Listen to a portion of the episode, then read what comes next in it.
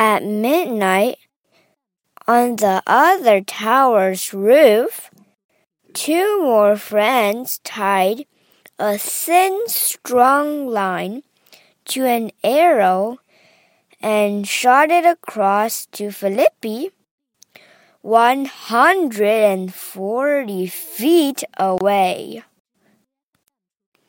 午夜，在双子塔的另一头。飞利浦的两三个好友，在箭头上绑上了一个又细又长的绳索，射向远在一百五十英尺以外的飞利浦。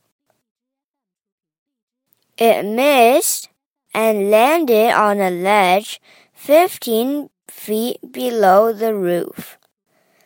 Bad luck, thought Philippe.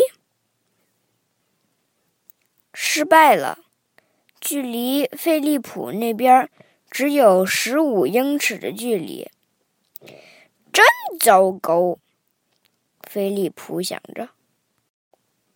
He crawled down to the ledge over the sparkling city and got the arrow.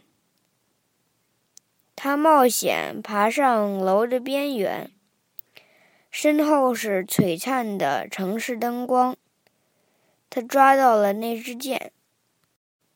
To its line, he tied a stronger line, which his friends pulled back to their tower.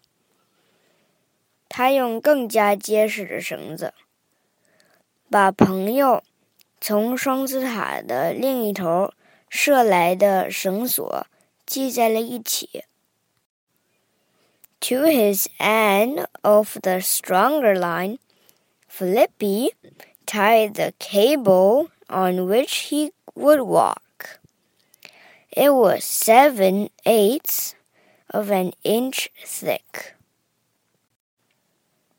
在那条更加结实的绳子尽头，菲利普系上了要进行高空行走的绳索。